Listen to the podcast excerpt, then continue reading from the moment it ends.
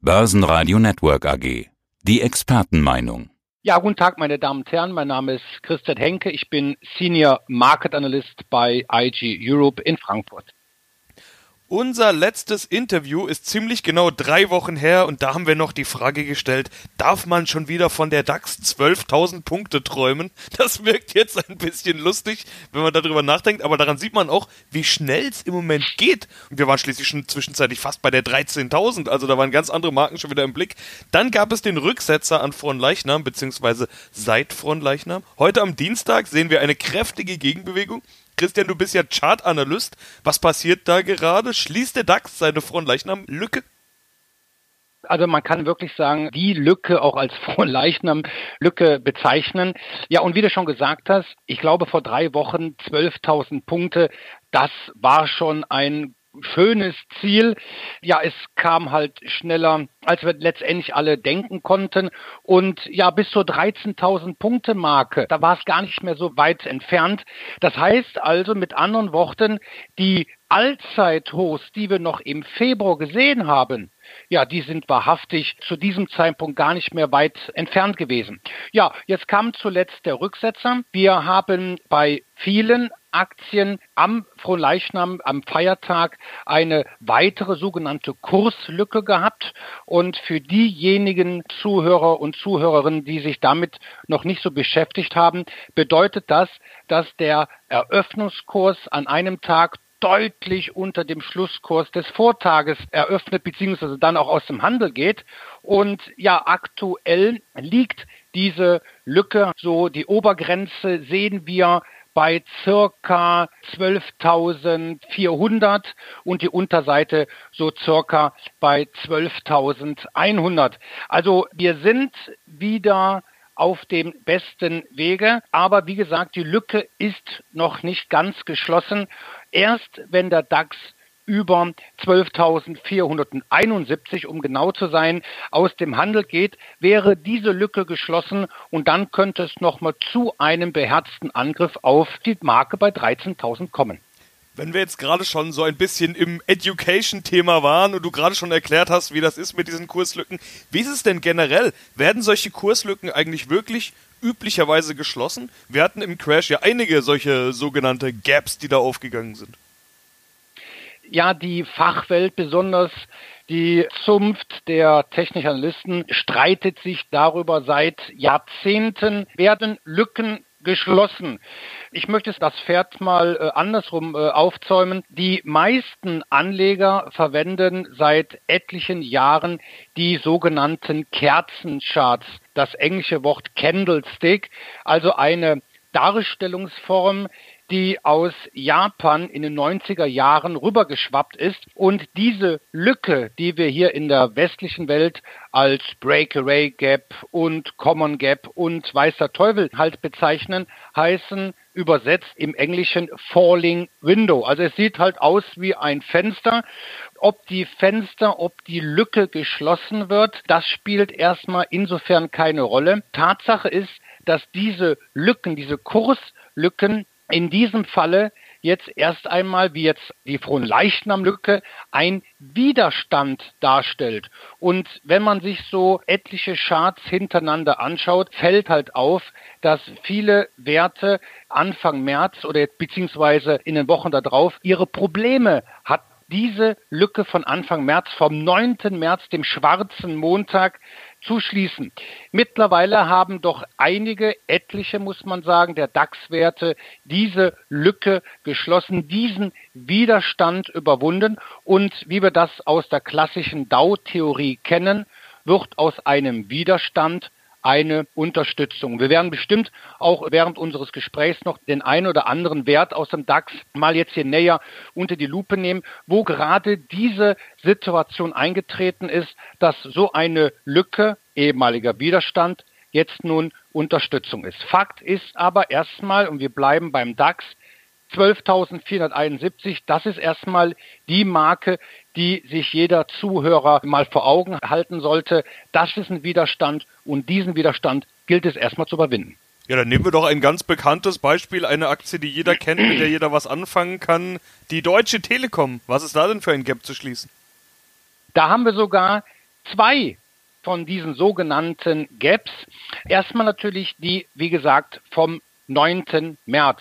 Man muss sagen, und der ein oder andere Anleger wird sich natürlich an den März erinnern, Covid-19, Coronavirus hat letztendlich die Finanzmärkte doch deutlich nach unten gezogen. Und an diesem Tag, dem schwarzen Montag, ist eine solche Lücke entstanden. Sicherlich im März gab es einige dieser sogenannten schwarzen Börsentage, aber der 9. März fällt halt mit diesem Gap besonders auf.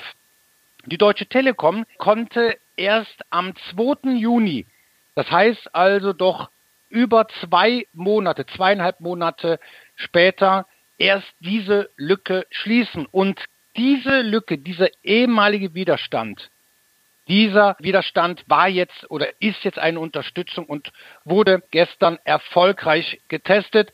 Die Telekom-Aktie ist davon nach oben abgeprallt und nähert sich jetzt einer weiteren Lücke, nämlich die Lücke von Ende Februar. Und das verläuft so bei 15,23, 15 Euro 14. Also auch hier haben wir jetzt einen Widerstand und ja, vom 5. Juni bis zum 10. Juni gab es also mehrere Versuche, diese Lücke zu schließen. Daran ist der genannte DAX-Wert erst einmal gescheitert und das verdeutlicht doch, dass diese Kurslücken, diese Falling Windows doch ernstzunehmende Widerstände sind.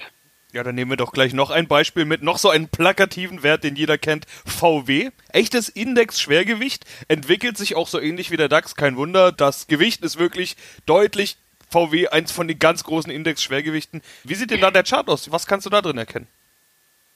Im Grunde kann man eigentlich beide Charts, DAX und Volkswagen, aufeinanderlegen und ja mit identischem Resultat. Auch hier, und da kann ich mich eigentlich nur wiederholen, wurde auch hier die Kurslücke vom 9. März geschlossen. Diese Lücke als Unterstützung wurde jetzt auch nicht nur heute, sondern auch schon vergangene Woche getestet. Bislang kann also dieses Falling Window als Unterstützung dem Abgabedruck standhalten. Aber auch hier sieht man wie beim DAX eine kleine Lücke, nämlich die Front-Leichnam-Lücke und die verläuft bei der Volkswagen-Aktie zwischen 153 Euro und 151 Euro circa. Das heißt also auch hier gilt natürlich das gleiche wie beim DAX. Die Lücke muss geschlossen werden.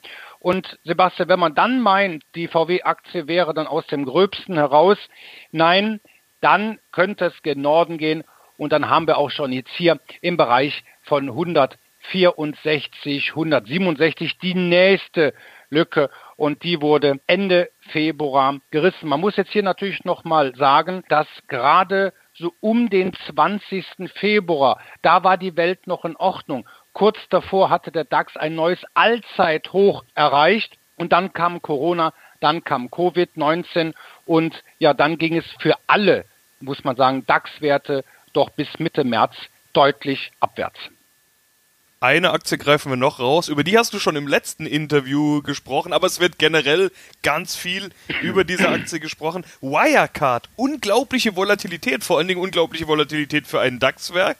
Ich habe mich gefragt, wie sinnvoll ist da eigentlich Charttechnik, also eine Wirecard rauszugreifen und die charttechnisch zu beobachten. Da gibt es doch so große Ausschläge und vor allen Dingen auch Fehlsignale. Kann man damit umgehen äh, als Chartanalyst? Kann man vielleicht sogar das für sich nutzen? Wie gehst du mit Wirecard um? Die zentrale Frage ist, und das stelle ich jetzt mal so ganz provokativ in den Raum, was ist am erfolgreichsten, wenn man sich Charts anschaut? Sind das die normalen, klassischen Signale, die wir alle gelernt haben, die man dann auch in den Büchern oder in Analysen findet, oder sind es Fehlsignale? Ja, richtig, es sind Fehlsignale. Also es kommt häufiger zu Fehlsignalen und Wirecard ist dafür wirklich exemplarisch ein sehr gutes Beispiel.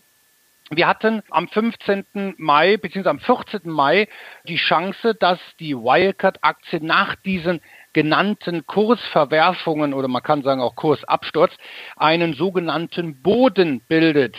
Ja, dann kam der 15. März und die Aktie schloss deutlich darunter.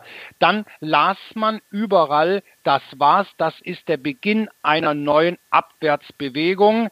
Ja, da muss man leider Gottes sagen, Pustekuchen oder Gott sei Dank für die Wirecard-Aktionäre. Bereits einen Tag später, nämlich Montag, den 18., war im Grunde nichts passiert. Die Aktie konnte wieder deutlich zulegen und dann über praktisch den beiden Tiefs den sogenannten möglichen Boden schließen. Und dann hat die Wirecard-Aktie einen deutlichen Kursspurt eingeleitet und sich deutlich erholt. Ja, die Wirecard-Aktie ist in aller Munde, muss man sagen. Egal auf welchen sozialen Medien oder egal welche Medien man sich betrachtet, Wirecard wird genannt. Das führt natürlich zu einem zusätzlichen Interesse, auch zu einem zusätzlichen Kauf- und Verkaufsimpuls. Und auch gerade heute legt die Aktie zu. Natürlich kann man einer solchen Aktie auch mit Lineal und Bleistift zu Leibe rücken. Und aktuell fällt auf, dass die Wildcard-Aktie in einer sogenannten Handelsspanne sich befindet. Also in einer, ja, wie ich sagen, Seitwärtsphase, in einer trendlosen Marktphase, aber versucht aktuell nach oben auszubrechen. Natürlich gibt es auch hier noch einige massive Widerstände, aber ich kann mir schon sehr gut vorstellen, dass die Wildcat-Aktie auch in den nächsten Tagen und Wochen im Mittelpunkt des Interesses stehen könnte. Christian Henke, vielen Dank für deine Einschätzungen. Sehr gerne. Börsenradio Network AG, das Börsenradio für Broker.